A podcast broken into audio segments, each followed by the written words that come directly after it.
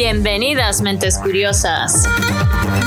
Esto es Bailando con Ideas.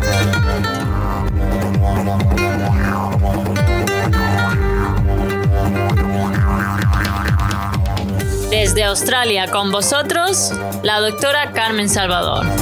Os invito a escuchar un cóctel de entrevistas mixto con científicos, mentes fascinantes, emprendedores y corazones valientes.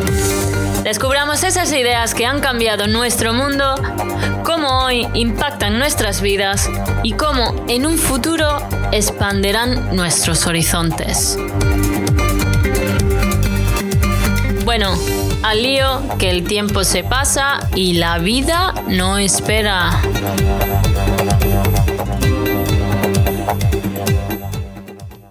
Los virus, sin ninguna duda, han cambiado nuestro mundo. Ya no solo están en boca de los científicos. En mitad de una pandemia global, es difícil pensar que los virus no solo son protagonistas de malas noticias. Os sorprenderá conocer que hay muchísimos virus que no son dañinos, y hasta qué punto convivimos de forma habitual con ellos. Por ejemplo, hay más virus en un litro de agua marina que habitantes hay en el planeta. Tan solo la biomasa de un único tipo de virus sería 100 veces mayor que la biomasa que se estima de elefantes. ¿Y sabías que cada centímetro de vuestro cuerpo tiene virus? Incluso el ADN de nuestras células tiene remanescentes de infecciones virales que le ocurrieron a los predecesores de nuestros ancestros. E incluso algunos de estos retrovirus han desarrollado usos en nuestras células de los cuales hemos salido beneficiados. Bueno, a pesar de que los virus están en todas partes, normalmente nosotros estamos bien y no nos infectamos. Así pues, para traer un poco de luz e información en esta pandemia, he querido hacer este episodio en virus. Os invito a escuchar mi conversación con la viróloga, la doctora Adriana Pliego Zamora. Ella hizo su tesis en la Universidad de Griffith en Australia. Su trayectoria laboral ha sido diversa. Ha trabajado en la industria y en la academia. Adriana ha investigado también en diversos campos, incluyendo el estudio de la infección por el virus de la hepatitis C, la evaluación de nanopartículas como vehículos de moléculas antivirales contra infecciones respiratorias y el estudio de células madres cancerígenas que generan leucemia. Actualmente trabaja en la Universidad de Queensland, en Brisbane, Australia, haciendo lo que más le apasiona, investigar los virus. Y lo está haciendo con los factores virales y la respuesta inmune contra el virus del dengue. En mi conversación con Adriana exploraremos el micromundo de los virus, hablaremos acerca de sus tipos y describiremos su ciclo biológico. Hablaremos de sus intentos de abolición con los antivirales, de qué son estos y cómo nos protegen. Se hablará de las herramientas que tenemos para combatirlos con las vacunas, cómo son esas vacunas y de qué vacunas disponemos. Conoceremos por qué los ensayos clínicos son seguros y se describirán sus fases. Adriana nos describirá la enfermedad del dengue, producida debido a la picadura de un mosquito que inocula dicho virus, y de por qué es tan difícil encontrar vacunas frente al virus del dengue. Bueno, y sin más demora, ahora sí que sí, aquí os dejo este episodio del micromundo de los virus con la doctora Adriana Pliego Zamora.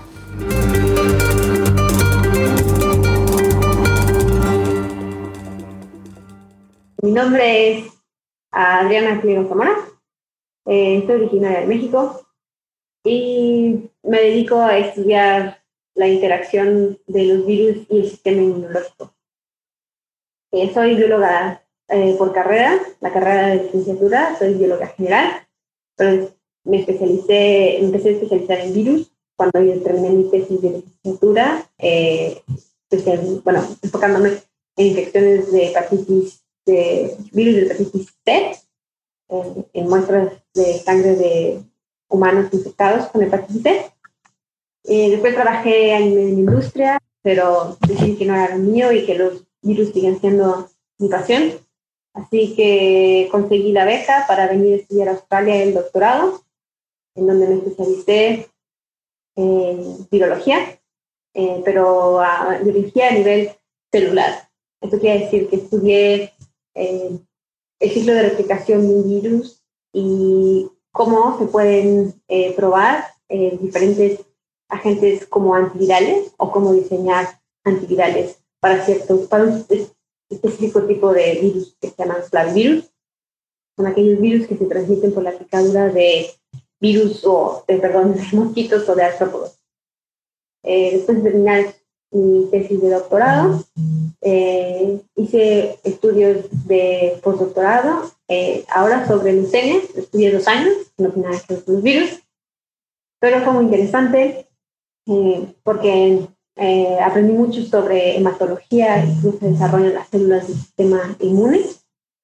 Y a partir del 2019 regresé a trabajar con los virus, en este caso empecé a trabajar con el virus del dengue también es un se transmite por la picadura de mosco. Y estudio eh, la respuesta inmune y tratamos de entender por qué ciertas personas desarrollan dengue severo y cómo podemos prevenir eh, el dengue severo. Y me he dedicado a estudiar eh, este proyecto desde el 2019 en la Universidad de Queensland, en la ciudad de Queensland, en Australia, en donde eh, actualmente eh, tengo la posición de eh, postdoctoral research fellow, perdón, no sé cómo, no sé, eh, pero me dedico primordialmente a la investigación, no tanto a enseñar.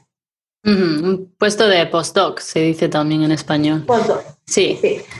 Bueno, impresionante, ¿no? Al menudo salto desde México hasta Australia, ¿no? bueno, sí, todo ha cambiado.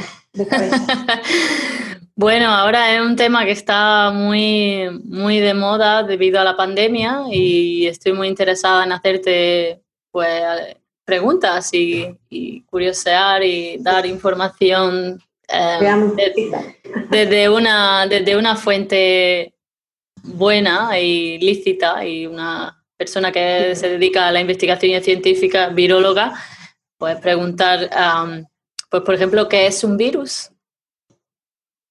Es la pregunta más difícil de todas, eh, porque estrictamente es difícil de definir. Le llamamos, que le llamamos al virus un agente infeccioso, porque tiene la capacidad de infectar eh, las células y mediante esta infección genera, eh, genera mm, progenies, bueno, ya no sé hablar español, eh, para, produce más virus, copias de sí mismo para infectar otras células. Eh, y el hecho de que infecten no significa que todos los virus tienen que generar enfermedades. Debido a la pandemia es que se cree que todos los virus son eh, que generan enfermedad y que son patógenos, pero al día a día convivimos con muchos virus, los virus a todos los organismos, plantas, hongos, algas, eh, cualquier organismo vivo, bacteria, eh, puede ser infectado con un virus y le puede generar, eh, puede ser patógeno para ese organismo o puede ser comensal, es decir, que viven en armonía. Y bueno, se escucha la pregunta de mm, si no sabemos si los virus son organismos que están vivos o no, es una pregunta también un tanto filosófica, pero quería preguntarte eh, tu opinión acerca de esto. ¿Por qué se dice, por qué se pone, se cuestiona si, si los virus son entes que están vivos o no? Mm. Desde el punto de vista fríamente biológico y termodinámico, llamémosle, no se les consideran agentes vivos porque no tienen metabolismo. Para que algo esté vivo, tiene que tener metabolismo para poder eh, mantener el intercambio de energía y, estar activo eh, y no degradarse en el mundo.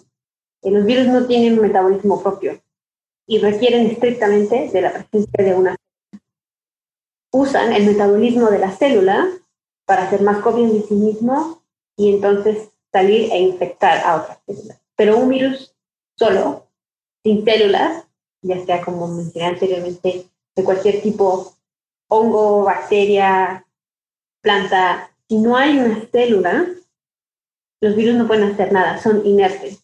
Es por eso que no están vivos.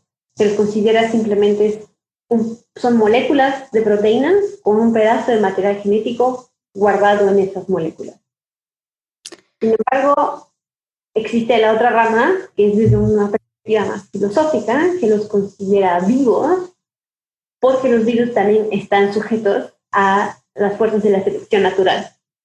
Tienen y han evolucionado, tienen que evolucionar y han evolucionado para mantener eh, su capacidad de infectar una célula y poder generar más copias. Así que desde ese punto de vista, si evoluciona, se considera algo que está vivo. Eh, mientras que los minerales, una piedra, por ejemplo, no evoluciona. Entonces, eso también, desde esa perspectiva, es que entonces se considera un virus eh, como un, un, organismo o algo vivo. tiene sentido. bueno, y cuéntanos entonces que decías que hay algunos virus que son comensales, otros que causan enfermedades. ¿Qué tipos de virus hay? ¿Qué tipos de, de virus? algunos tipos de virus. Es súper interesante y por eso me apasiona tanto la biología, porque es un campo impresionante. Eh, se pueden clasificar de muchas formas, por su estructura, por contenido de su material genético eh, y, eh, y bueno, cómo se transmiten, el tipo de membrana, de envoltura que tienen. Entonces, vamos, hablamos brevemente de cada una de estas cosas. Virus hay tamaños desde muy pequeños hasta muy grandes. Todos son muy pequeños que no se pueden observar, obviamente con la vista, pero tampoco se pueden observar con un microscopio de luz. Se requiere un microscopio eh, electrónico eh, que tiene la capacidad de detectar estas partículas tan pequeñas eh, a nivel de nanómetros para un nanómetro para hacer más o menos qué tan chiquito es. Tenemos un metro, tenemos un centímetro y luego hay 10 milímetros en un centímetro y luego un milímetro tiene micrómetros y luego el micrómetro tiene nanómetros. Así que es muy, muy pequeño. Pero dentro de estos nanómetros hay virus que pueden ser desde 1, 2, bueno, más bien como de 2 a 5 nanómetros hasta cientos de nanómetros. Un milímetro, por decirlo, que todo el mundo sabe lo que es, ahí tenemos mil micrómetros. Mil micrómetros, exacto. Y en un micrómetro tenemos mil nanómetros. Correcto. mil. Uno, en un millón. Claro, son muy pequeñitos, muy pequeñitos. entonces, estamos hablando de un orden de magnitud todavía muy poquito nanómetros, ¿no? O incluso picómetros, que es como todavía otro orden de magnitud más. Otro orden de magnitud, correcto. Mm, increíble. Eh, que son, eh, y es impresionante, a mí me impresiona como algo tan pequeño, tan simple, que no vamos a decir en términos metabólicos no vivo, puede generar una pandemia. Eh, de que tiene un, potencial eh, increíble y es un gran ejemplo de cómo con poco y con lo simple es suficiente. Eh, y, perdón, ah, estábamos hablando de cómo de vamos a clasificar los virus. Bueno, por, su, por, su, estructura, algunos son esféricos, otros son icosaedros, otros son más cilíndricos, otros tienen arreglos geométricos diferentes. Eh, parecidos a los saedros. Otros eh, se llaman bacteriofagos, que son virus que infectan bacterias, como su nombre lo sugiere. Tienen la forma como de un cilindro eh, junto como una forma de araña y esto funciona como una jeringa que inyecta el material genético dentro de las bacterias. Así que en forma varían también muchísimo. Eh, también varían eh, en su, en su estructura. Esto quiere decir que algunos tienen una membrana lipídica y otros no tienen una membrana lipídica. Los que tienen la membrana lipídica, digamos que tienen tres partes estructurales o tres piezas de Lego, como tres diferentes piezas de Lego, varias de acomodadas para generar esta cápsula. Tienen normalmente eh, una proteína de envoltura que, eh, por ejemplo, eh, muchas veces es la que permite que el virus infecte a la célula. También tienen la membrana lipídica. Esta membrana es, funciona como la, esta membrana lipídica, el lípido, es grasa, como su nombre lo sugiere, viene de la membrana celular de donde ese virus provino alguna, de donde infectó, de donde viene. Pero esa membrana lipídica, digamos, esa espera de membrana que se robó de la célula de la cual viene, la arregla y la adorna con las proteínas propias del virus. Ahí, en esa eh, burbuja, la adorna con la eh, membrana de envoltura, perdón, la proteína de envoltura, eh, y también esa es como la primera envoltura. Y también tienen otra envoltura que esa va pegada al material genético que va a contener esta burbuja. Se llama la nucleocápside y lo que hace es resguardar, proteger el material genético. Eh, así que, digamos, si lo vemos en una cebolla, el material genético tiene dos capas en aquellos virus que son envueltos, mientras que los que no son envueltos solo tienen una capa, que es la nucleocápside. No tienen membrana lipídica.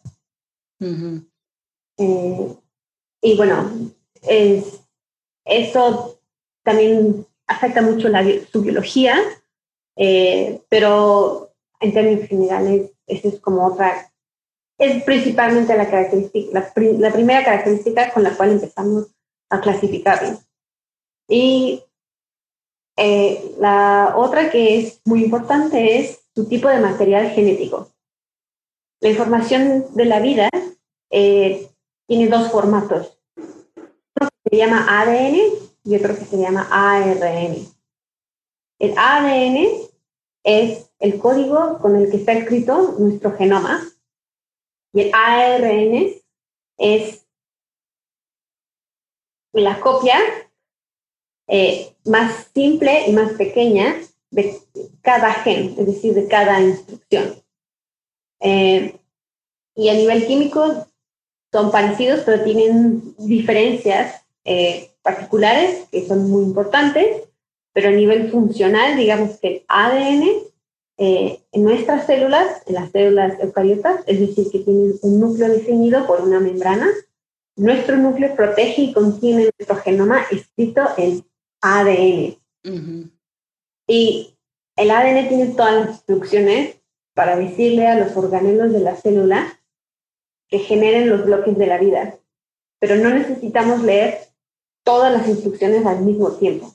Así que el ARN es la versión simple de esas instrucciones y se genera dentro del núcleo y esta molécula más pequeña, más simple de ARN sale del núcleo no hay mayor problema si se daña, bueno, sí hay problema, pero no es tan drástico el problema si se llega a dañar, porque la copia original sigue intacta. Así que esas son, digamos, las diferencias entre ARN o ADN, pero ambas eh, es un alfabeto con el cual tú escribes instrucciones. Y algunos tienen ARN y otros tienen ADN. Y ya con el ARN lo que se hace ya son las proteínas que son como las pequeñas partes de la célula que, por las cuales se compone la, célula o los organismos vivos, ¿no? Correcto. Muy bien. sí, digamos que los organelos solo saben, el organelo que produce los bloques, los tabiques para construir ¿no? solo saben leer ARN, no saben leer ADN. Así que el ADN tiene que transcribirse, es decir, hacer una copia de sus instrucciones en formato de ARN para que el ribosoma, el organelo, lo pueda leer y saber qué tiene que producir. El ribosoma es la máquina que es capaz de leer esa, esa molécula de ARN y, transformarla en algo útil, por así decirlo, ¿no? Exacto, pasa de información a algo estructural. Cambia la información y la aplican, la, la transforma. La transforma. Bueno, y eh, hablando de, nos hablaba de los distintos tipos de virus, no me extraña que los virólogos paséis, las paséis canutas a la hora de clasificarlos, porque hay un montón de tipos y muchas formas de clasificación, evidentemente. ¿Cómo son los virus con, que tienen esa cubierta y qué, qué los caracteriza? Eh, bueno, los que tienen esa cubierta tienen un, varía. Como buen biólogo no te podemos dar una respuesta sí o no. Es, tal vez, puede ser. Este, pero digamos que el ciclo de vida de un virus envuelto siempre em, va a utilizar estas proteínas virales eh, con las cuales adornó la membrana lipídica para entrar a la célula e infectar. Esta proteína viral funciona como una llave y la herradura o la chapa de una puerta. Es muy específica, pero los virus han evolucionado para generar estas proteínas que están en la superficie del virus para poder eh, explotar y eh, totalmente eh, engañar a la célula para poder entrar, porque el virus si no entra no puede hacer nada. Así que estas proteínas eh, de envoltura eh, son reconocidas, eh, perdón, de envoltura, son reconocidas por los receptores celulares y esta forma se reconocen, digamos que abre la puerta para que entonces la célula tome el virus y pueda entrar. cuando el virus entra, entra en una estructura celular que se llama endosoma, en términos simples es una burbuja hecha por la membrana de las células. Eh, es como si en una capa de, una, digamos, una tela y tienes una tela extendida y pones una pelota y agarras la pelota y la metes. Digamos que esa pelota envuelta se pudiera romper con una burbuja y entra. Esa estructura que recubre el virus, en la metáfora de la pelota, es el endosoma y está hecha de la membrana de la célula. Aunque ya está dentro de la célula, todavía no, el, el virus es totalmente inerte, porque requiere que su información, su material genético, sea leído por la célula para hacer más copias de sí mismo. Así que lo que los virus con envoltura lipídica han evolucionado de forma muy eficiente es cómo liberan su material genético dentro de la célula. Y lo hacen en, son dos pasos, pero que pasan muy rápido y es casi siempre un solo paso, se, muy rápido, pero estrictamente son dos. Eh, tiene que haber una baja de pH en el endosoma y una fusión de la proteína lipídica del virus con la membrana celular del endosoma. Como, como mencioné anteriormente, la membrana lipídica de los virus vino de las células que infectó anteriormente. Así que están hechos, digamos, del mismo material. Es como si juntaras más masitas para jugar con las que juegan los niños. Si es el mismo material, las puedes juntar y se vuelven una. Esto es lo que hace el virus. Fusiona su membrana con la del endosoma y se abre la primera capa de esta cebolla cubierta del virus. Ahora hay que liberar la segunda capa que recubre el material genético, y esta capa es la nucleocápside, y cuando hay una baja en pH del endosoma, quiere decir que el, el, el, ambiente se ha vuelto más ácido. Y como los ácidos con los que hay, no sé, disuelven, destruyen a las proteínas, las denaturalizan, estrictamente hablando, y la nucleocápside es una proteína, así que cuando baja el pH, se desnaturaliza, es decir, que pierde su forma, pierde su estabilidad y libera al material genético. Y una vez que esto pasa, el material genético está libre dentro de la célula, ahora sí, en el citoplasma, estrictamente hablando, y esa información está lista para que los ribosomas, como habíamos mencionado antes, las fábricas que saben leer ARN eh, para generar proteínas, lo que sea, puede ser leído. Y esto es lo que pasa con los virus que generan eh, enfermedades, es porque son muy eficientes en eh, tomar el control de los ribosomas, que son las fábricas de las células. Y lo que hacen, estos hacen que los ribosomas se dediquen a producir las proteínas virales, es decir, leer la, instrucción del virus en vez de producir eh, su, lo que mantiene a la célula viva. Aparte de que algunos virus a la hora eh, de ser liberados eh, rompen a la célula. Y bueno, si una célula se rompe, se daña un tejido, si se daña un tejido, se daña un órgano. Pero bueno, este material genético se complica más y como mencioné antes, el material genético es de ADN y no ARN porque tiene que haber pasos intermedios. Como mencioné antes, el ribosoma solo sabe leer ARN. Pero aquellos que son de ARN, el material genético a veces, no todos, está listo para ser leído y empezar a producir eh, las proteínas, que son los legos, los bloques estructurales para ensamblar esos bloques y eh, se van a generar también más copias de esa información, del material genético del virus, para entonces ensamblarlo con los bloques, generar un virus nuevo y que se libere y se continúe la infección. Durante todo este ciclo, habrá virus que sean, que lo hagan todo esto de una manera más efectiva o menos efectiva y eso determinará cuán virulento es un virus, ¿no? Y por eso decía antes que hay virus pues que no son ah, Simplemente comensales, y viven por ahí, no hacen nada malo. Correcto, y también mucho tiene que ver con cómo han, como antes, qué tan evolucionado está el sistema inmune de, del anfitrión, del host, en este nosotros, y qué tan evolucionado está el virus para poder parar o prevenir eh, ese, esa respuesta inmune. Y que algunos, bueno, muchos virus nos infectan toda nuestra vida. Siempre nos dará gripe o siempre nos dará alguna infección en, el estómago que sea viral, pero no nos morimos. Eso quiere decir porque nuestro sistema inmune tiene la capacidad de detectar que ha sido infectada la célula y entonces ponerle como un alto a la fábrica. Y como paramos sistema y no se produce nada. Ni virus, ni nada y e, esa acción corta la, la, infección. Pero tiene que haber sensores dentro de la célula que detecten, ah, he sido infectada por un virus.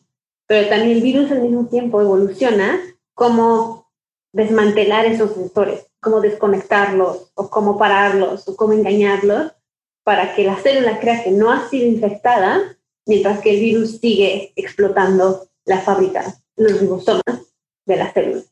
Claro, es muy importante conocer el ciclo de vida para, por ejemplo, producir antivirales para cuando tenemos una infección poder luchar contra ellos. ¿Nos puedes decir qué, es, qué son los antivirales, Adriana?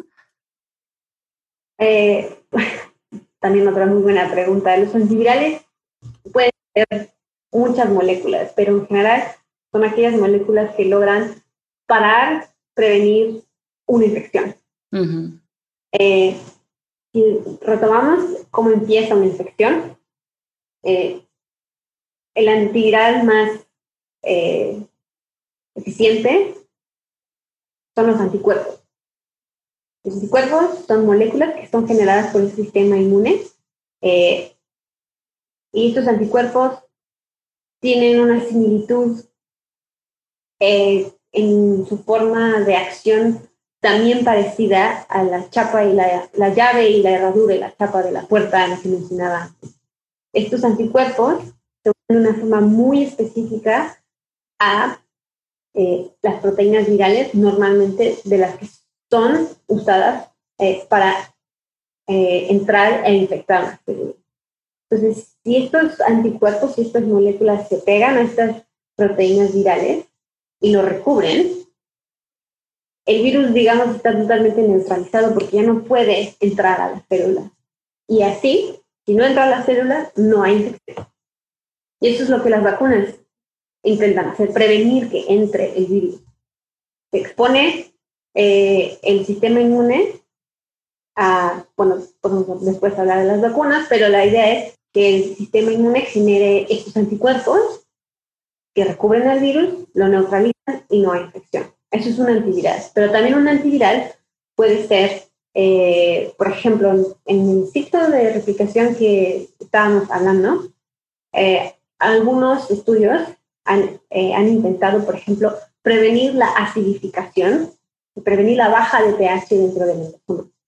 Porque ese paso es crítico para que se pueda liberar el material genético.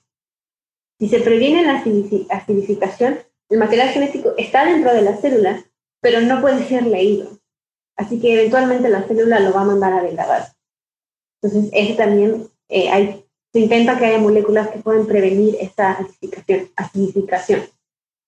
Otras, eh, lo que hacen es, eh, no entra a detalle, pero mencioné que para ensamblar nuevos virus, el material genético del virus tiene que ser leído por el ribosoma. El ribosoma va a generar estos bloques que van a armar eh, el armazón. Pero el armazón tiene que contener copias del material genético del virus. Son idénticas a las iniciales para poder hacer lo mismo en la siguiente célula. Estas copias las genera una, una molécula eh, del virus, que es específica del virus, que no existe en nuestras células eh, cuando estamos obviamente saludables. Entonces, se intenta hacer una molécula que, que, es muy pequeña, que logra entrar a la célula e inactivar esta molécula que hace las copias del virus. Porque una vez más, si no hay copias, se van a crear virus vacíos, que son pequeñas cápsulas sin, sin información. Y el que tiene la capacidad de entrar a la siguiente célula, no hay material genético. Es un, es un virus vacío, digamos. Así que esa, no hay infección, separa la infección. Esa es otra forma de, de, antiviral. Em, y bueno, hablando en muy generales, estos son los antivirales. Tratar de en algún paso del ciclo de replicación eh, parar para que ya no haya más, más virus. Habla, comentaba acerca de lo que son las vacunas, entonces quería preguntarte, bueno, ya creo que has descrito lo que son, ¿no? Y que, mm, pues, ¿qué, qué tipo de vacunas tenemos hoy en día? Y bueno, ¿qué, qué diferencia hay entre vacuna y antiviral? Primero. Eh. Claro. Eh, la, la, primera, sí, es muy importante, como mencionas, aclarar cuál es la diferencia entre una vacuna y un antiviral. Las vacunas, el, el objetivo que tiene la vacuna es prevenir la infección. Es decir, que no haya un virus que pueda entrar a tus células. Y que son más eficientes, porque si lo vemos en términos muy prácticos, es más fácil, digamos, eh, inactivar algo que está afuera de una célula a que tratar de inactivar algo que ya está adentro de la célula. Porque cualquier cosa que entre puede ser tóxica, digamos, a la célula. Así que las vacunas siguen siendo nuestra primera línea más eficiente para prevenir las infecciones virales.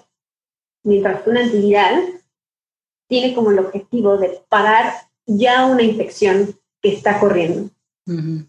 Eh, es decir, ya no tenías inmunidad, es decir, no tenías una memoria que generara estos anticuerpos, de que el virus entró a tu organismo, infectó a las células, pero bueno, una actividad va a tratar de pararlo para que ya no haga más daño. Hoy en día escuchamos bastante con el tema de la pandemia y las vacunas en contra de, del coronavirus, COVID-19, en terminología científica SARS-CoV-2, que hay que las vacunas que se están generando ahora en contra de este virus son vacunas de nueva generación. ¿Nos podrías comentar qué tipos de vacuna hay eh, y que, cómo se diferencian estas vacunas de nueva generación con las mm. clásicas que estamos acostumbrados, como la vacuna de la gripe o la polio, las que ya conocemos? Polio. Eh, las primeras vacunas a los que tuvimos acceso, como mencionas, eh, ejemplo de la polio, son virus inactivados.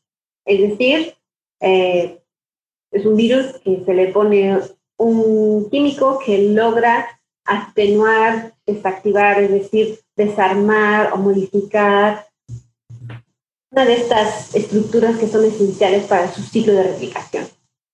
Eh, y eh, se ha visto que son eficientes porque generan una respuesta inmune.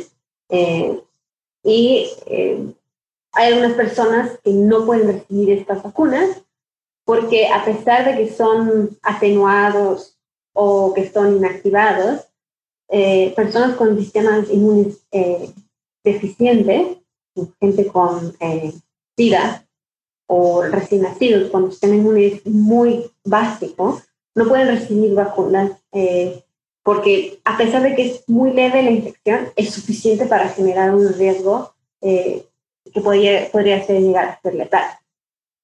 Para las vacunas de nueva generación, lo que hemos logrado hacer es ver cuáles son las partes esenciales que se requieren o lo mínimo que se requiere para enseñarle a nuestro sistema inmune cómo generar ese anticuerpo sin que haya una infección. Entonces, hay varias formas.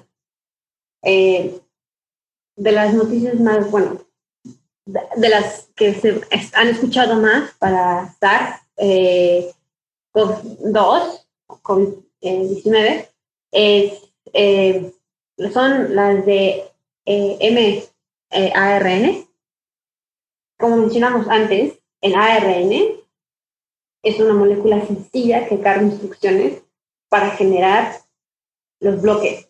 Esta es la de Pfizer que hay ahora mismo. De Pfizer y la de Moderna son de eh, ARN. Entonces lo que se ha generado es una molécula de ARN eh, pequeña que se, se te da una dosis y esa molécula de ARN va a entrar a tu célula, tu ribosoma lo va a leer y esta información tiene solamente la información para generar un pedazo del virus. No va a generar todo el virus, es un pedazo. Y ese pedazo es, en este caso específico de COVID-19, la proteína Spike. La proteína Spike es esta proteína que recubre eh, la superficie del virus, que le da una forma de corona por eso se llama coronavirus. Eh, entonces, las células van a empezar a producir solamente spike, no van a producir nada el resto de, virus, solo un pedazo, algunas es todo spike y algunas solo un pedazo de spike. El sistema inmune lo va a reconocer como esto es foráneo, voy a generar un anticuerpo. Pero como no hay virus que esté lastimando a la célula, no eh, solamente se genera una memoria, un archivo, para decir, ah, si yo me vuelvo a encontrar esto en mi sistema, ya sé cuál es la receta para generar este anticuerpo, hacerlo rápido y poderlo ir a neutralizar. Entonces, esa es una forma, con, mediante moléculas mensajeras de ARN. Otras son eh, mediante vectores virales. En términos sencillos, los más comunes que se han escuchado son los adenovirus, que son eh, virus que em, son muy eficientes en, su, en su ciclo de replicación. Y lo que hemos, lo que, bueno, yo no yo, pero lo que se ha hecho es, digamos, usar el empaque del adenovirus y adentro poner eh, igual un pedazo de, la información de COVID-19. Entonces, eh, los adenovirus van a funcionar como pequeñas paquetes, cápsulas, como, como mensajeros que van a eh, ir y entregar este pedazo de información a la célula. Y una vez más, es solo un pedazo. Esas son las vacunas de ADN, ¿no? Que, que, que, se meten dentro de la célula, dentro del núcleo de la célula pero que no se insertan dentro del genoma de la célula, es decir. Correcto. Se quedan como flotando por ahí. Se quedan flotando por ahí y algunas eh, usan los adenovirus como vector y otras no usan adenovirus. Entonces usan, eh, un poco más complicado, pero algún, es como en términos más sencillo, ¿no? Es un, es un material genético. Eh, y, y, la otra es en donde se usan las proteínas de recombinadas del virus. Y lo que se hace es no darle la información a la célula para que la célula la genere. Y entonces el sistema inmune la detecte. Lo que se hace es que se hace el, eh, spike en el laboratorio y se inyecta solamente spike. Es decir, el sistema inmune lo va a detectar y lo va a generar un anticuerpo para que cuando lo vea, aunque ya sea el virus completo, ya tiene información exactamente qué es lo que necesita para neutralizarlo. Así que eh, son vacunas en teoría más sencillas, pero también obviamente han recibido muchos años de investigación y cada una tiene sus beneficios.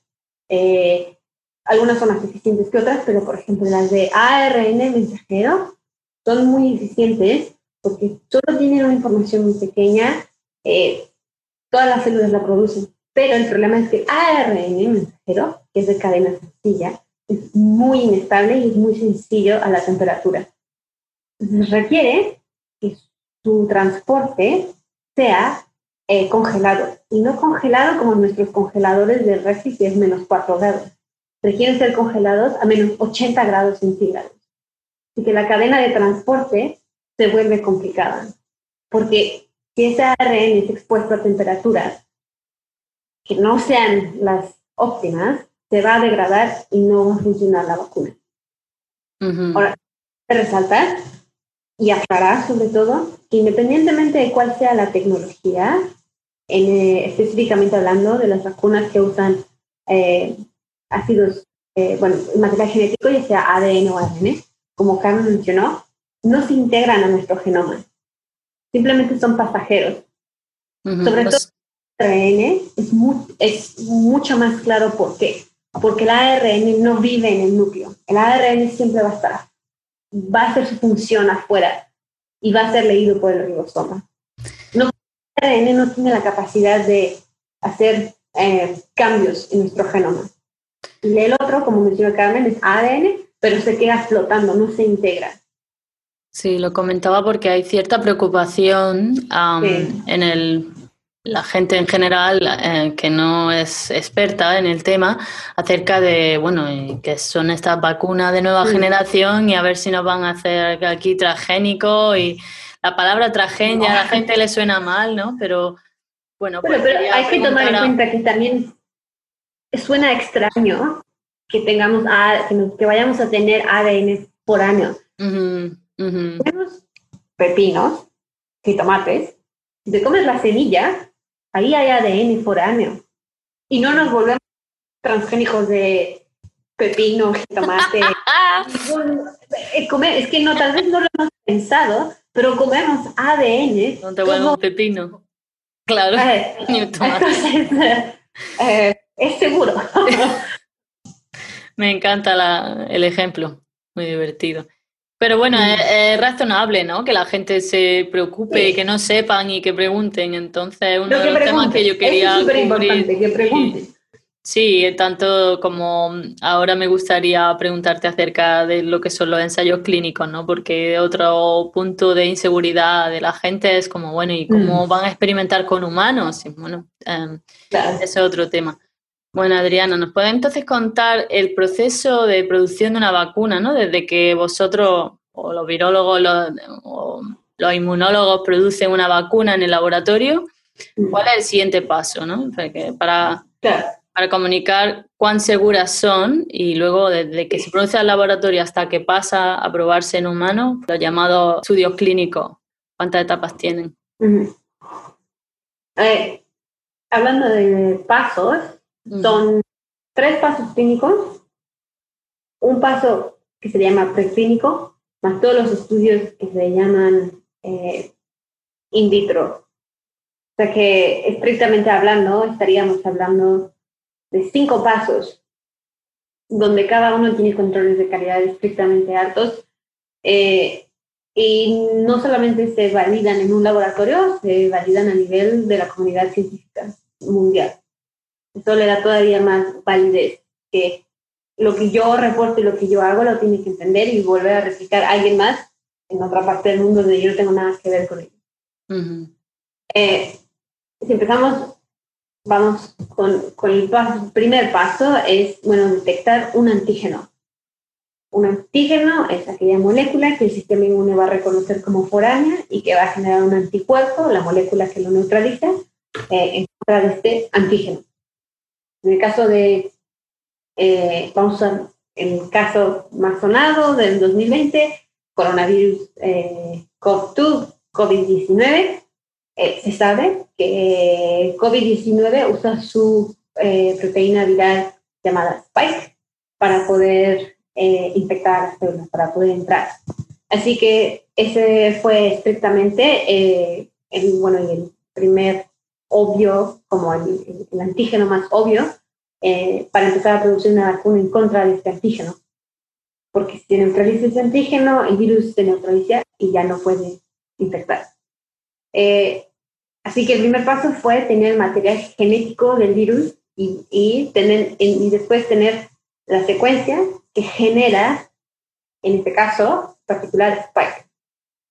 Eh, eh, entonces, voy a usar el, el, caso de la vacuna, no de material genético, pero el caso de la vacuna donde se produce en el laboratorio la proteína Spike para enseñársela después al cuerpo y que el cuerpo sepa qué es lo que tiene que, un anticuerpo que tiene que producir. En este caso, ya se tenía entonces la información, la secuencia que te va a producir spikes. Entonces, una vez teniendo eso, se generó en el laboratorio en células en cultivo, se les dio esa información a las células para que las células produzcan esta proteína viral. No todo el virus, solo este pedazo de la proteína viral. Después se purifica esta proteína, ya purificada, se le inyecta a eh, ratones. En este caso es la fase ya preclínica, donde ya es en un organismo, eh, en un animal. Primero se le inyecta, eh, en este caso, solo Spike y se monitorea que Spike sola no genere ningún tipo de eh, efecto secundario, adverso. Eh, de que se monitorea pérdida de peso, pérdida de apetito, eso es lo básico, aparte de muchos otros signos para ver que eh, los animales estén eh, sanos. Después, eh, lo que se hace es se toma una muestra de sangre de estos animales, después de varias semanas, donde se espera detectar estos anticuerpos, porque el ratón, en este caso, su sistema inmune habrá detectado Spike y habrá producido sus anticuerpos contra Spike. Así que en la sangre del ratón deben existir estos anticuerpos. Estos anticuerpos se llevan al laboratorio y en un laboratorio de alta seguridad y restricción, eh, donde se tiene el virus eh, del COVID-19, el virus como tal infeccioso, lo que se hace es que se junta el virus con los anticuerpos que vienen del ratón y se ve si esos anticuerpos neutralizan. Entonces se hace un, se mezcla el virus con los anticuerpos que vienen del ratón y después esto se pone en una célula que es permisiva a la infección. Lo que se espera es que si el cuerpo generó una respuesta inmune correcta, eso ya no infecte ninguna célula, porque el virus ha sido neutralizado por los anticuerpos producidos por el ratón. Un ensayo de neutralización. Si los anticuerpos que generó el ratón medio neutralizan, parcialmente neutralizan o requieren eh, concentraciones muy altas, va para atrás porque no tiene un potencial clínico. Así que ese es el primer filtro. Tiene que haber un ensayo de neutralización efectivo donde las concentraciones del anticuerpo sean dentro de un rango realista y que sean muy eficientes para neutralizar el virus. Entonces, cuando eso pasa, dice, ok, en este caso, el spike que se está generando en el laboratorio está generando una respuesta inmune eficiente en el ratón. El siguiente paso es vacunar a estos ratones. Ahora, o estos mismos ratones que ya fueron vacunados con spike, se les hace un em, ensayo de challenge. se les, perdón, ¿cómo se dice en español? Se, les, ahora se les va a infectar con el virus real. Eh, en este caso específico de COVID-19, no se pueden usar ratones porque por, por naturaleza los ratones no son susceptibles a COVID-19, pero los hamsters sí. Así que lo que hizo fue, primero, vacunar a los hamsters con eh, la proteína Spike, que se generó en el laboratorio. Se esperan varias semanas. Se espera que entonces el ratón haya generado sus anticuerpos. Después se infecta con el virus completo y se espera que el animal no se enferme. Eso pasa, tienes ya bases fuertes para decir que esa vacuna puede pasar a humanos. Obviamente se siguen monitoreando los signos vitales eh, de, todos estos animales, pero en este caso ya son estudios mucho más profundos, donde se monitorean la química sanguínea, se monitorea el funcionamiento del hígado, de los riñones, eh, del sistema inmune, que no haya ningún daño que pueda ser eh, generado tanto por Spike o por los anticuerpos que se generan contra Spike. entonces, cuando eso ha pasado, es que entonces se decide llevar a la primera fase preclínica. Perdón, clínica. La preclínica en animales. Ahora vamos a la clínica si pasa todos esos pistas que acabo de mencionar. En la primera fase clínica solamente se consideran adultos saludables y jóvenes. Eso quiere decir gente arriba de entre los 20 y los 40 años, de ambos sexos, que no tienen ningún tipo de enfermedad crónica ni que estén tomando ningún medicamento.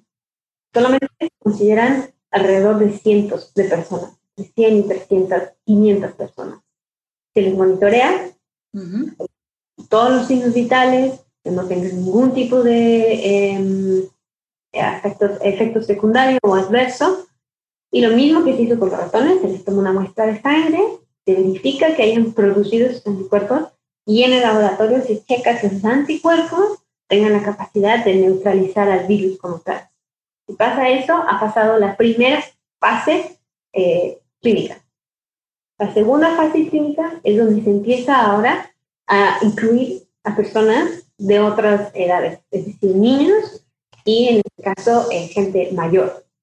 No se hace en la primera fase porque estas dos poblaciones, tanto niños como gente mayor, se les considera eh, que tienen sistemas inmunes no eh, totalmente maduros. Así que se ve que es seguro en una persona con un sistema eh, inmunológico maduro y que no tiene ningún efecto adverso, entonces después se les prueba a estas poblaciones. Y lo mismo, si se ve que es segura en estas poblaciones, que no genera efectos eh, adversos y que genera anticuerpos que neutralizan. Si pasa eso, pero aquí ya estamos hablando en número de miles de personas. Pasa eso, entonces pasa a la fase 3 clínica. La fase 3 clínica es, eh, es la prueba de fuego, no solamente por el número de personas, sino también hay, en, este caso se incluye un control placebo.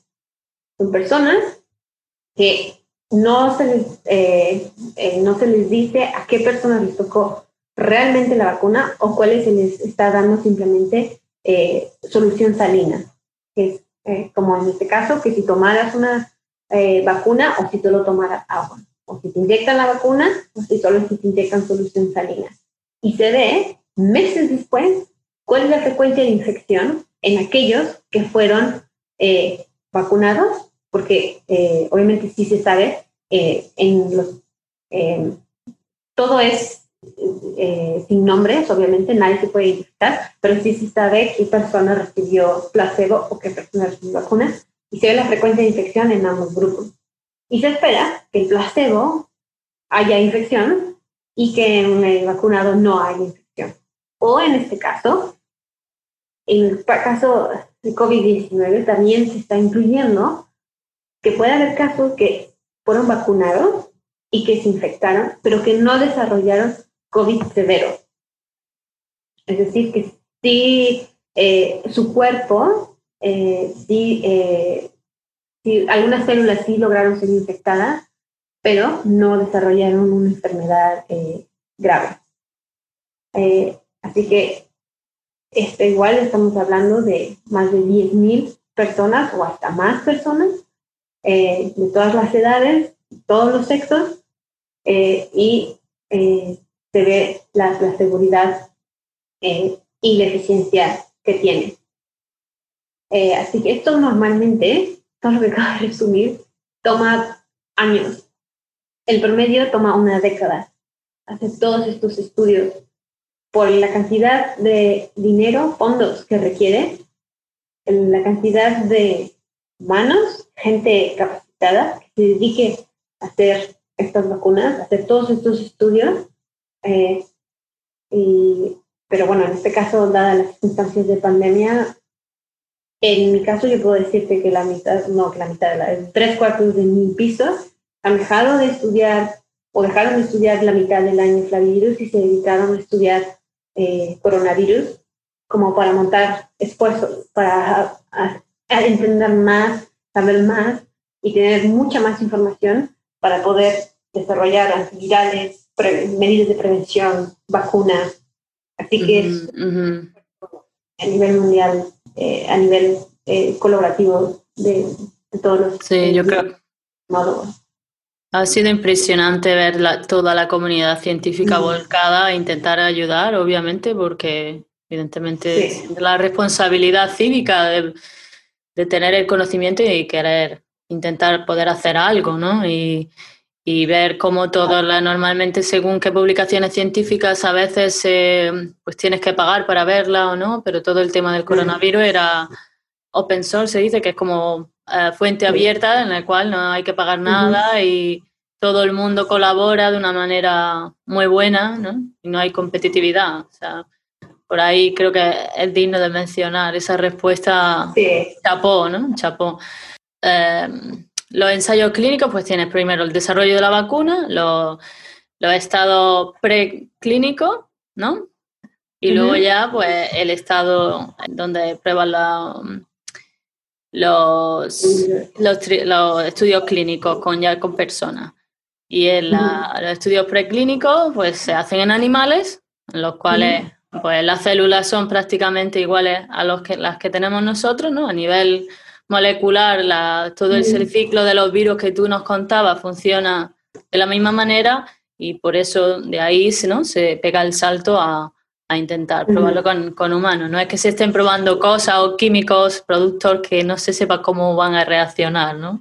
Hay, hay cierta seguridad y vamos, son, son seguros los, estos estudios. Y en el caso cabe mencionar que, por ejemplo, no recuerdo el nombre de las farmacéuticas, pero el, la vacuna que mencioné que usa los adenovirus, ya hay aprobadas eh, vacunas contra la influenza usando adenovirus. Así que se eh, cambió el propósito. El empaque es, digamos, el adenovirus, que la estructura del virus es el mismo y solo se le cambió lo que lleva, la información genética que carga. Ahora lleva la información, en vez de la influenza, lleva la de eh, COVID-19. Así que ya había estudios de años atrás de la seguridad de poder usar estos adenovirus para eh, usarlos como vectores eh, de, de vacuna. Muy bien. Bueno, em, nos contabas antes que tú has investigado mucho acerca de cómo, de cómo combatir el dengue, ¿no? Y bueno, pues ahora te quiero preguntar, em, pues, ¿qué es, ¿qué es el dengue y qué es lo que hacías? Si, por ejemplo, intentaba buscar alguna vacuna contra el dengue. Primero, si nos explicas qué es y qué tipos de dengue hay. Eh, bueno, el dengue, eh, virus, es un flavivirus. Eh, eso quiere decir que el nombre, el nombre lo describe, eh, bueno, realmente no es muy importante, pero bueno, es un virus envuelto, es decir, que tiene esta membrana lipídica, que tiene un ciclo de vida como el que mencioné anteriormente, y su material genético es ARN de, eh, bueno, dejémoslo ahí, de ARN, eh, y muy interesante es que el dengue tiene como, eh, como host, como anfitrión, el, solamente infecta a humanos. Algunos macacos y chimpancés, pero es muy específico en el evolutivo para infectar humanos, lo cual lo hace difícil de estudiar, porque comentábamos antes, eh, en algunos virus tenemos la suerte que también infectan otros hamster ratón. En este caso es difícil trabajar con dengue, así que tenemos modelos en ratones que asemejan un poco a lo que pasa en un humano. Y que de entrada eso lo vuelve más complicado, pero al mismo tiempo más interesante. Hay cuatro tipos de virus de dengue, todos son dengue, pero varían eh, en, en, varían lo suficiente para llamarlos serotipos. Es como decir que todos son perros, pero hay perros San Bernardo, Chihuahua, French Purus y otro tipo de perros. Pero todos son perros. Aquí es lo mismo, pero hay cero diferencias entre estos tipos de... Serotipo, digamos que es como una forma de clasificar, ¿no? sí, más, todavía más... subcategoría. Correcto. Eh, y los cuatro tienen la capacidad de generar eh, enfermedad. Normalmente, eh, cuando en una persona saludable, que es la mayoría de la población, cuando infectas de dengue, va a generar una enfermedad asintomática o muy leve. Parecido con lo que pasa, por ejemplo, con COVID, donde hay gente que es asintomática o que le da síntomas muy leves. Lo mismo pasa con, con el dengue. Sin embargo, hay gente que genera, igual muy parecido como con con COVID, dengue severo, que es hemorrágico o shock. Hemorrágico, como su nombre lo describe, es bastante feo, hay hemorragia interna y el shock es como si tuvieras, aparte de la infección, eh, una falla a nivel de todo el organismo, los órganos eh, dejan de funcionar. Así que es, puede, es muchos casos letal. Eh, no sabemos a ciencia cierta por qué algunas personas, por qué ese rango tan grande entre unas personas ser asintomáticas y otras morir de, de dengue letal. Ya se sabe que el riesgo de generar dengue letal aumenta cuando tienes una segunda infección con otro serotipo. Esto quiere decir, supongamos, yo de niña me infecté con dengue, un mosquito me picó y me infectó con dengue 2 y mañana me pica otro mosquito que ahora me va a infectar con dengue 4. Cuando yo fui infectada con dengue 2, mi sistema inmune generó anticuerpos muy específicos solo para dengue 2 y va a neutralizar dengue 2. Pero dengue 4 es parecido, pero no tiene la misma, no tiene la misma, el anticuerpo no tiene la misma afinidad no tiene la misma eh, especificidad, no se pega tan fuerte ni tiene exactamente esta estructura para, para unirse al virus y neutralizarlo por completo. Y esto lo que genera es una exacerbación de la infección dependiente de anticuerpos, que por sus siglas en inglés se le llama ADE, Antibody Dependent Enhancement. Y lo que pasa es que estos anticuerpos, en mi ejemplo, contra dengue 2, van a recubrir el dengue 4 cuando yo me infecte, pero no lo neutralizan. Todavía puede infectar las células. Y en este caso es súper interesante porque dengue infecta un tipo de células del sistema inmune que se le llama monocito. Nuestro sistema inmune tiene células blancas y células rojas. Las rojas son las plaquetas eh, y también son los eritrocitos, se encargan de hacer intercambio del oxígeno de la sangre a los pulmones. Las células blancas son nuestro sistema inmune que combaten todas las infecciones. Dentro de esas células blancas hay muchos tipos de células. Una de esas son monocitos. El dengue infecta los monocitos, no infecta las, no infecta, y las células dendríticas, es otro tipo. Pero digamos que en términos generales, no infecta las células eh, de la piel o este, de los ojos. Es, infecta estos, estas células que se llaman monocitos. Y cuando la exacerbación dependiente de anticuerpos, es que el monocito, que es encargado de, de hecho, limpiar infecciones, el monocito cree que va a comerse, digamos, a este virus que está neutralizado. Y lo pongo entre comillas porque el monocito, como lo ve recubierto con anticuerpos, cree que ya está neutralizado, que lo va a opsonizar o que lo va, lo va a comer y que lo va a degradar adentro. Pero lo que va a pasar es que como no está realmente neutralizado, este virus de dengue 4 con los anticuerpos de dengue 2 se vuelve un caballo de Troya. Entra al monocito y, el y ese monocito se infecta y el monocito no se da cuenta que está siendo infectado. Entonces, se puede replicar sin mayor, eh, no hay ninguna respuesta, digamos. Y eso exacerba la infección. Hay mucho más virus porque el monocito cree que lo tiene bajo control y no lo tiene bajo control.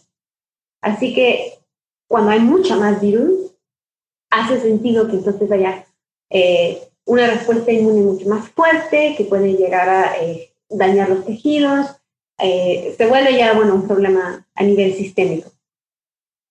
Entonces se sabe que cuando las personas son infectadas por un serotipo de, un, un serotipo de dengue diferente, puede pasar esto con los anticuerpos. Sin embargo, hay gente que también ha sido infectada con no solo dos tipos, sino con tres tipos diferentes de dengue y no generan dengue, dengue severo. Mm. Entonces, no algo ahí que no acabamos de entender. Y lo que estamos investigando es tratar de entender cuál es ese punto de balance que ya sea te quedes como en, ok, te vas a enfermar, pero te da como dengue leve, como una gripe, llamémosle, o te da dengue severo.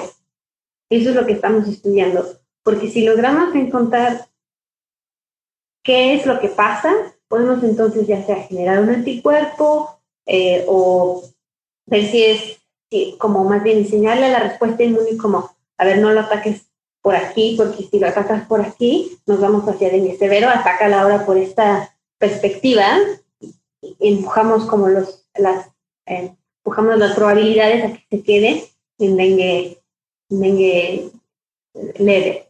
Eh, asintomático sería increíble, ¿no? Pero bueno, esto es eh, muy difícil. Eh, pero bueno, eso es en términos muy generales. Lo que me dedico a hacer hoy en día es entender qué pasa en nuestro sistema inmune, que, que, que por qué algunas personas generan este dengue severo todo parece indicar que tiene, hay una interrelación entre nuestro sistema inmune y el virus. Y esto ya no debe ser sorpresa, pasa en muchas infecciones virales donde el virus eh, crea un desbalance a tal grado que descontrola nuestro sistema inmune. Y el sistema inmune se queda abrumado tratando de controlar una, una infección y entonces es, ese sistema inmune abrumado va a soltar como todo su armamento para tratar de controlar la infección y genera más daño. Una analogía es como, ok, estamos en una guerra de 10 soldados contra 10 soldados, pero un lado se ve abrumado y entonces dice voy a tirar una bomba atómica para deshacerme de esos 10 soldados. Y sí, te deshaces de los 10 soldados, pero ya dañaste y destruiste todo lo demás. Eso al parecer es lo que está pasando con el sistema inmune. una pregunta. Más sí, otras no. No sé. Algo, una pregunta que, por ejemplo, se me vendría a la cabeza sería, ¿es el sistema inmune nuestro combate los virus siempre de la misma manera? O imagino que dependiendo de qué tipo de virus, eh, distintos tipos de virus activan o mm que nuestro sistema inmune se defienda con distintas, distintas armas moleculares. Sí, y también mucho tiene que ver como más eh, a nivel sistema, dónde se, dónde se genera esta infección. Supongamos el virus del herpes, que nos genera, eh, nosotros en México le damos fuego. Ah. Eh, llaman. Me, me- me gusta como le decía en México. Ca- calentura le decimos en España. ok. Eso es una infección. Se pero es muy localizada porque el cuerpo logra, eh, lo sabe que está haciendo, o sea, como que hay una reinfección porque va y viene, pero en cuanto el virus como que despierta, el sistema inmune lo controla y la infección se queda aquí. Y aquí hay fiebre localizada, hay ruptura del tejido, o sea, hay toda una respuesta inmune pasando, pero es muy localizada. Fuego también. Ajá. El fuego de que cuece bastante.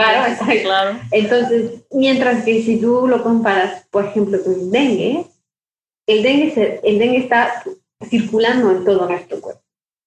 Así que la respuesta inmune no va a ser localizada, va a ser en todo el cuerpo y puede generar más daño. Eh, hay otros virus, por ejemplo, el mosquito del Nilo, del, del- perdón, el virus, del, el del virus del este, que también es transmitido por un mosquito.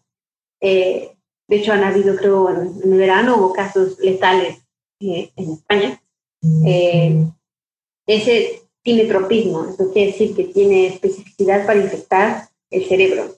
Ujú. El cerebro es un órgano muy importante, es privilegiado, se cree que los virus no pueden entrar. Bueno, hay ciertos virus que han evolucionado para poder romper esas barreras y llegar al cerebro y generar mucho daño.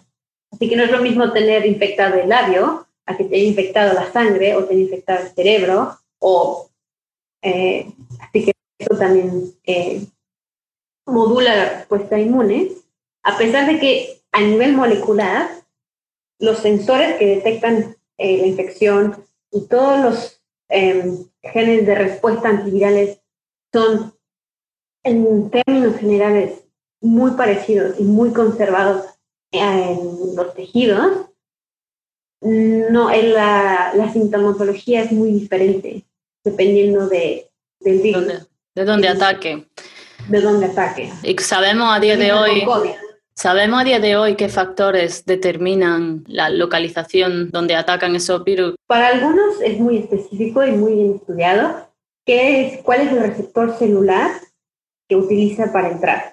Por ejemplo, en el caso de COVID-19 se sabe que usa el receptor ACE2, en inglés ACE2, ACE2, que es expresado de manera eh, muy abundante en las células eh, del pulmón, del corazón y del sistema eh, gastrointestinal y es por eso que hay infección en estos tejidos. Mientras que en otros tejidos, por ejemplo, en, en ciertas células del, del cerebro, no expresan este receptor. Así que no se espera que COVID pueda infectar estas células. Así que uno de los factores que determinan el tropismo, la especificidad de dónde infecta, es la- la expresión de estos receptores celulares en cada tipo de célula o tejido. Esto es normalmente. Aunque hay unos que usan, que han evolucionado para utilizar receptores para entrar e infectar a las células que se expresan en casi todos los tejidos. Se les llaman integrinas. Y hay muchos explotan este tipo de receptores que son muy comunes. Así que eh, tienen como, digamos, la, la puerta abierta para, para infectar. Pero al mismo tiempo, eh, cuando no son tan específicos, normalmente el cuerpo los detecta más rápido. Ujú. Es, es esa carrera, eh, hay una analogía que a mí me gusta mucho, que es de Alicia en el País de las Maravillas, cuando la reina de corazones está corriendo con Alicia y le dice que hay que correr mucho para quedarse en el mismo lugar, es decir, para que no te quiten de la carrera. Y esto es lo que pasa a nivel evolutivo. Hay que evolucionar, evolucionar, no para ganar, simplemente para quedarnos aquí. A nivel molecular y a todos los niveles, ¿no? Ajá. Bueno, sí, de- sin duda hay muchos detalles y muchas particularidades que todavía quedan por descubrir, ¿no? Y, y que tenemos que seguir Sí. conociendo. ¿Cuál es esa gran pregunta que te motiva a ti ahora? ¿Qué te trae de cabeza en el laboratorio? Mm. Si pudieras resolver y Pregunta con la contestar. que me levanto todos los días. Ajá. sigue siendo qué está pasando en el modelo que estudiamos que, que genera el dengue tan severo. Por, por, temas de confidencialidad no puedo dar mucho detalle. Eh, ya tenemos como un órgano, digamos, un, como más definido, ¿no? En donde se ve que hay eh, un daño donde antes no se había identificado. Mm. Por lo mismo, porque ahora ya con el modelo de, ratón que contamos, se puede estudiar eh, a nivel sistémico qué está pasando, pero por muchos años solamente se sabía lo que el dengue podía hacer en las células, no a nivel de órganos o sistemas. Sistémico. Solo infecta a humanos. Entonces, y no hay, a la gente que muere de, tristemente de dengue no se les hace autopsia, porque el dengue como es transmitido por mosquito, encuentra, es, es endémico, es decir, que se encuentra todo el año, digamos, en los trópicos, donde el clima es cálido y húmedo, que le permite al mosquito eh, eh, estar presente durante todo el año, es la mayoría son países en vías de desarrollo muy pobres, eh, lo cual lo hace todavía más, más difícil de controlar el dengue severo porque se sabe que se puede tratar a una persona con severo si le da terapia eh, como de, de rehidratación, o sea, suero eh, o medicamentos que igual como que bajan la respuesta inmune, pero son muy caros. Y en países eh, en vías de desarrollo no, no existe eso. Así que nosotros lo que estamos intentando hacer encontrar un medicamento tenga estas características que son fácil de producir, que sea fácil de transportar, que no sea algo como lo que mencioné con la, con la vacuna del MARN, que requiere una cadena fría de menos 80 grados para que llegue a México o a Brasil o a Vietnam, donde la temperatura promedio son 33 grados, sino que pueda estar estable a, a temperatura ambiente. Eh, y, bueno, obviamente el costo, ¿no? Que no sea tan, tan cara. Y bueno, todo esto involucra un estudio de, empezamos como viendo qué pasa en el sistema, en el organismo, luego en el tejido, bueno, en el órgano, luego en el tejido, luego en las células, y ahora ya lo tenemos más como a nivel molecular, cuáles son aquellas eh, reacciones moleculares que son esenciales y muy importantes para el virus. Si se logran interrumpir, se pueda entonces eh, prevenir el, el dengue severo. Bueno, muchas gracias por compartir esa experiencia. ¿Cuál, con toda, pues imagino que toda esa investigación que tú me estás contando, hay pues mucha idea y mucha parte, mucho trabajo tuyo. Entonces, de todas las ideas que hayas tenido, ¿cuál ha sido tu favorita? Pues si solo se puede decir una, tomar en cuenta un tipo de célula del sistema inmune que no se había considerado como importante en la patología de dengue severo. Y, bueno, vamos todavía en, es muy, estudios muy tempranos, muy básicos, pero eh, parece ser que estas células son importantes para el control de la infección. Así que va, antes, cuando comenzó el proyecto, digamos que había una línea que estábamos bueno, esta es por ahora la, la, que sabemos que se puede eh, estudiar e intentar modular para modular la severidad de la infección, mientras que ahora ya tenemos como dos opciones. Eh, así que creo que esa ha sido una de, hasta ahora eh, pues de las contribuciones que creo que a, la larga, a largo plazo puedan tener como un, un buen efecto en, en, la salud de las personas. No quiere decir que vaya a ser eficiente, pero bueno, entre más se sepa, más opciones haya, por probabilidad eh, tenemos más, más chances de ser exitosos. Pues sí. La verdad es que es, tendría que sentir orgullosa, ¿no? Que a veces hay que mirar las cosas desde otra perspectiva y salirse de romper un poco las mm. reglas de lo que está establecido para crear los cambios.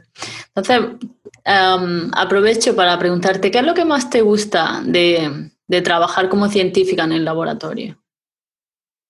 Ya asumo de toda esta resolver todas estas preguntas y ponerlo en práctica y verlo tiene que ser fascinante, ¿no? Eh, la verdad que sí, debo de decir que tengo la suerte de, de trabajar en lo que más me gusta y más me llena y me parece, para mi tipo de personalidad, hacer ciencia me parece algo maravilloso. Me gusta el hecho de que es siempre diferente, es igual.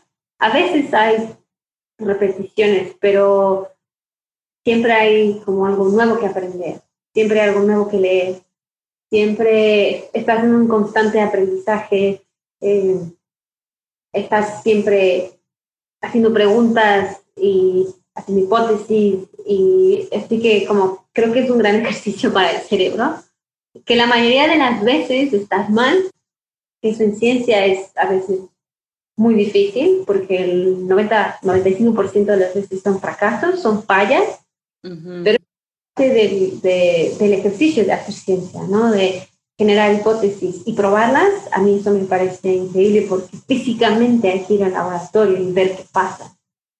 Y el hecho de saber que aunque yo haya encontrado un pedazo de información muy pequeña, nadie más en el mundo lo ha visto. Yo lo vi. Y a mí eso me parece maravilloso.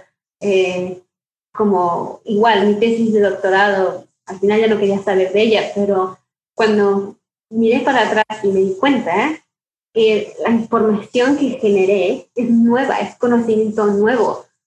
Y yo lo generé y yo lo probé y no es que yo lo crea o yo lo escuché, o sea, yo lo vi, yo lo medí, yo lo comprobé y nadie más en el mundo lo ha hecho. Un grado, ese, aunque sean fracasos, tienes un grado de autenticidad como de algo único es, es tu aportación. Y en general, todo me motiva muchísimo y, me gusta mucho el trabajo.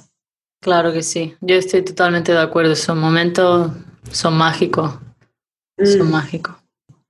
Y bueno, claro, cuando llegas a ser de ese 5%, cuando llegas a estar en lo correcto, bueno, es ya. Lo volvería a hacer otras 30 veces. El momento eureka. El momento eureka. Sí, todo eso vale, vale la pena, ¿no? Los momentos de esfuerzo se pagan ahí. Eh, son, los momentos tan buenos son, son tan tan buenos, ¿no? Que, que compensan toda la de probar hipótesis, probar, probar y tener todos los, todos los resultados y es, un sentimiento aparte de eso como el hecho de saber que toda la información que ha sido documentada por generaciones de atrás no está perdida. Eh, siempre son, se va creando una base y que si lo que, porque todo esto ya ha sido comprobado, ¿no? Y lo que tú pruebas hace sentido con 100 años de investigación atrás, ese sentimiento de saber que, o sea, sí, o sea, en este caso, ¿no? El virus no tiene, en mi virus con el que yo trabajo, no tiene ADN porque lo puedo ver, tiene ARN. Y eso ya se sabe hace 20 años, pero el hecho de que haya técnicas que te permitan ver esto, lo que tú leíste una vez en el libro y lo puedas tú comprobar, es, es eh, a mí me parece maravilloso, sorprendente cómo la ciencia genera esta, esta metodología para hacer tangible el conocimiento. Había una frase de Marie Curie que decía que un científico no era un simple técnico, sin menospreciar al técnico, imagino que la, mujer diría la frase, un científico no era un técnico, sino era como un niño em, observando fenómenos naturales, como si ellos, como si estos fenómenos naturales fueran cuentos de hadas, ¿no? Y me encanta esa frase porque eso es como, es magia. Sí, y, bueno, es como, uno es como un, como un inspector. Billones y millones de años de evolución que tiene la vida, cuando surgió hace millones de años, uno en su vida, ni siquiera toda mi vida, pero en los años que llevo haciendo ciencia, he logrado como descifrar y sacar pedazos de esa información que ha sido probada por millones de años y la estás entendiendo. Eso a nivel escala de tiempo, como la vida de un humano, mediante la ciencia, puedes, puedes hacer a tanta información que ha sido probada y preservada a través de millones de años. ¿Qué es lo que menos te gusta de hacer ciencia? Mm. ¿Qué problemas encuentras y, cómo podrían mm. mejorar esos problemas si es que lo hay? Claro, sí, tristemente sí los hay.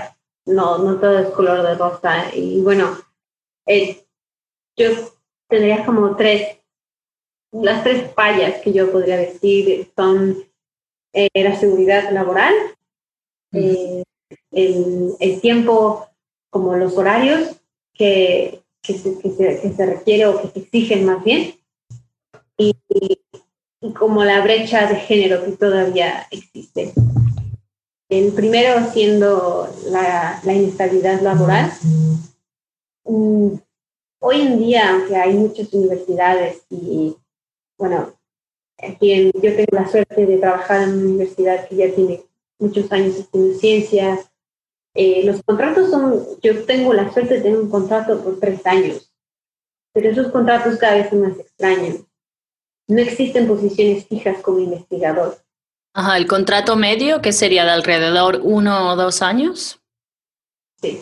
Y eso pasa también en países como, como Australia, ¿no? Que es donde estamos ahora mismo. Sí.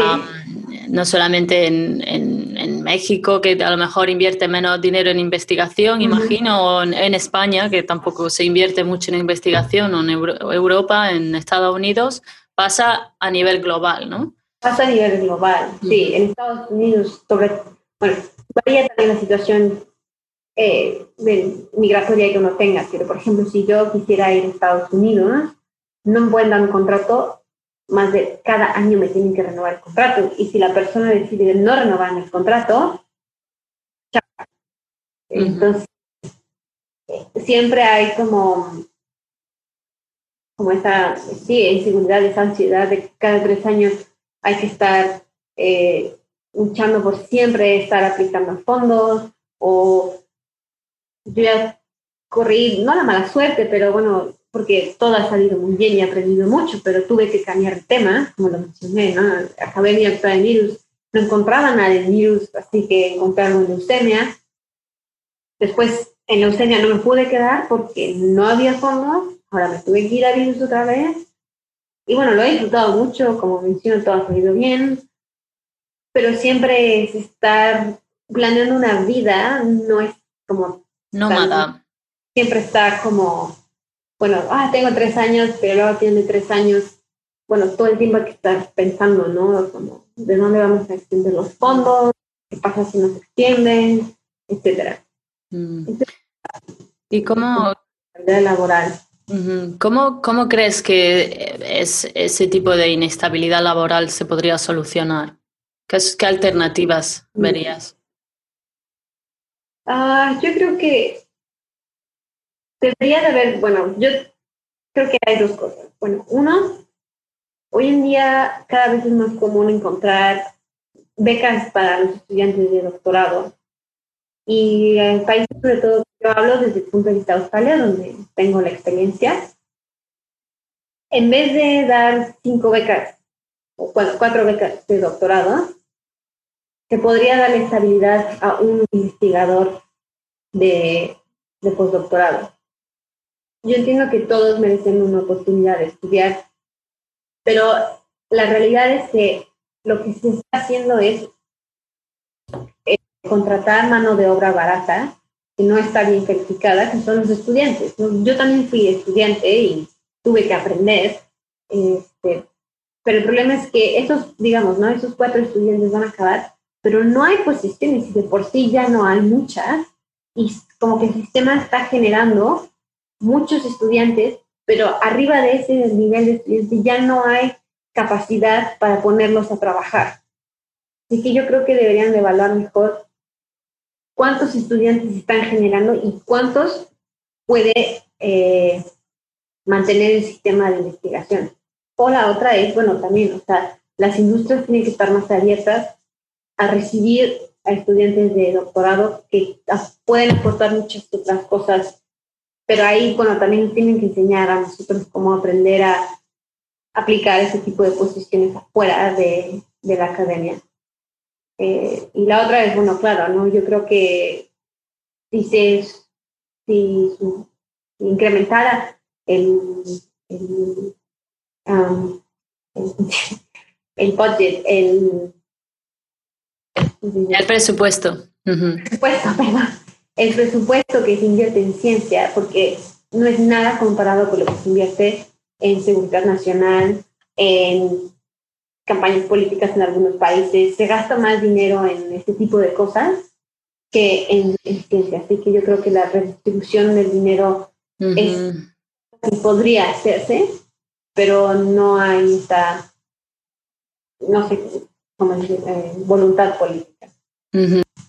Esperemos que, bueno, con la pandemia se, se haya visto la importancia de invertir más en investigación y, bueno, intentar poner más recursos ahí, porque claro, no hay que esperar a que el daño esté enfrente nuestra, ¿no? había una investigadora española que la entrevistaba a alguien diciendo, viróloga que y le preguntaban, oiga, ¿dónde está la vacuna? ¿no? Cuando llevábamos dos meses de la pandemia.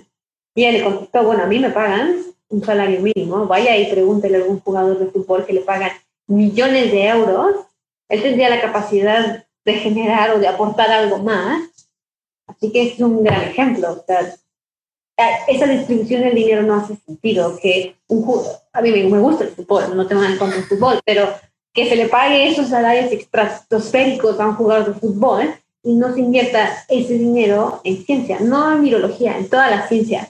toda la ciencia aporta más a la sociedad y genera progreso a lo que puede generar un partido de fútbol. No puedo estar más de acuerdo. A mí también me encanta el fútbol, pero hay que compensar, ¿no?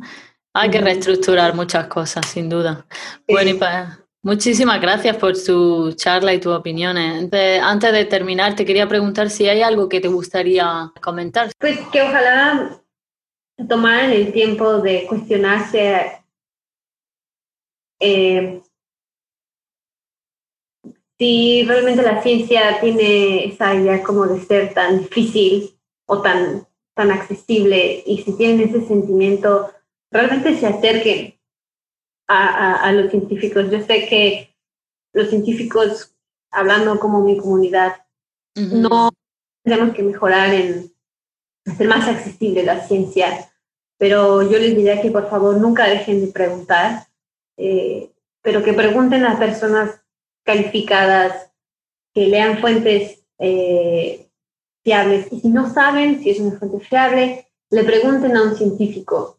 Eh, y, y, que si aún así no les queda claro, que sigan preguntando, bueno, explícame por qué, ¿no? Porque un científico, un buen científico, un científico puede explicarte la ciencia, por más difícil que sea, hacértela tangible para que ese conocimiento lo tenga toda la población.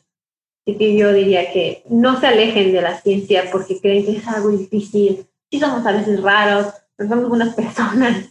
eh, y con mucho gusto eh, se, aclara, la ciencia es maravillosa. Tal vez, tal vez tuvimos malos maestros, no sé, pero es, es bellísima y, y genera, sí, genera en este caso como, sí, un sentimiento de calma, el entender cómo funciona un virus, cómo funciona una vacuna, y qué es lo que está haciendo. No me cabe la menor duda de que ha generado un poco de de tranquilidad en esas personas que a lo mejor tendrían dudas y no sabrían pues todo este tipo de preguntas que, que tú has cubierto y que creo que has explicado de una forma magnífica. Y bueno, y uno de los, sí, sí, eh, muchísimas gracias. Uno de los motivos por los cuales he tenido la motivación de hacer estas entrevistas con, pues, con científicos y otras personas es la de, bueno, pues informar a la, al público que habla castellano, ¿no? Y usar a científicos que de habla castellana, que hay muchos, mm. ya sean de México, de España, de Colombia, de, de donde sea. El, el, idioma del español se habla en todo el mundo, en muchísimos países. Eh, creo que es el segundo idioma más hablado después del chino.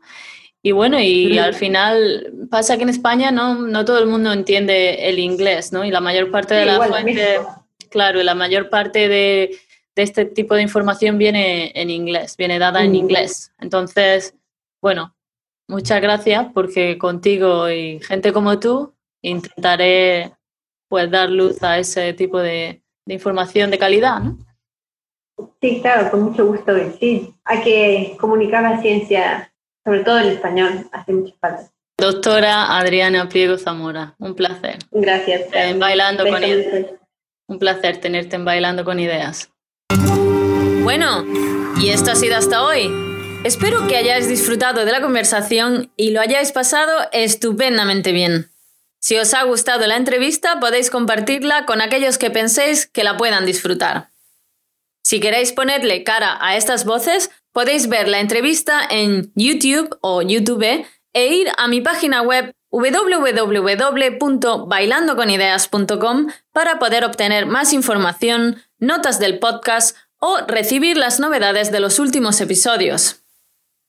También me podéis escuchar en Spotify, en Evox o seguirme en las redes sociales como en Instagram en Bailando con Ideas, Twitter, Carmen-S-P o en Facebook en Bailando con Ideas Podcast. Ahora sí que sí, me despido mentes curiosas. Hasta la próxima y mientras tanto, dejemos al mundo correr. Pero recuerda que el tiempo se pasa y la vida no espera